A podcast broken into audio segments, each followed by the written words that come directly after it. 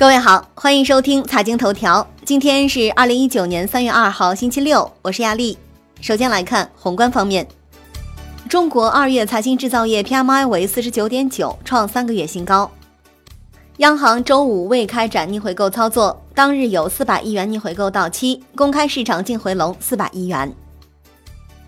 国内股市方面。沪指收涨百分之一点八，刷新八个半月新高，周涨近百分之七，创四十五个月最大。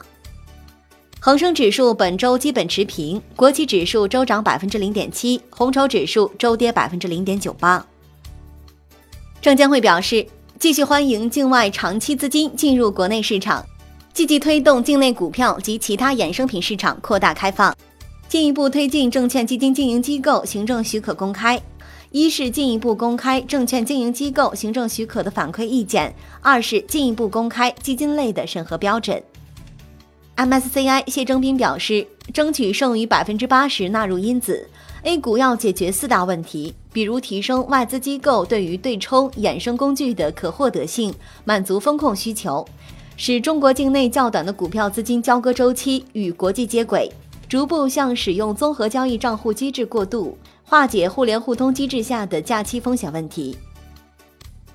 金融方面，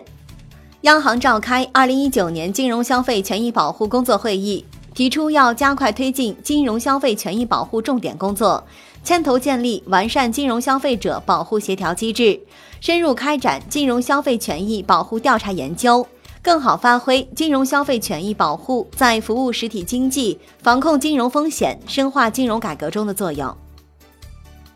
商品方面，证监会对《期货公司监督管理办法》进行修订并公开征求意见，主要内容包括：一是提高期货公司主要股东，尤其是控股股东和第一大股东的资格条件；二是加强期货公司股权管理，强化股东义务；三是完善期货公司境内外子公司的管理；四是完善期货公司对客户开户及其交易行为的管理要求。五是完善期货公司信息系统的规定。债券方面，国债期货整体维持窄幅震荡，十年期主力合约收跌百分之零点二二，本周累计跌百分之零点八，连续三周下跌。五年期主力合约跌百分之零点一二，两年期主力合约跌百分之零点零一。国债现券成交寥寥。外汇方面。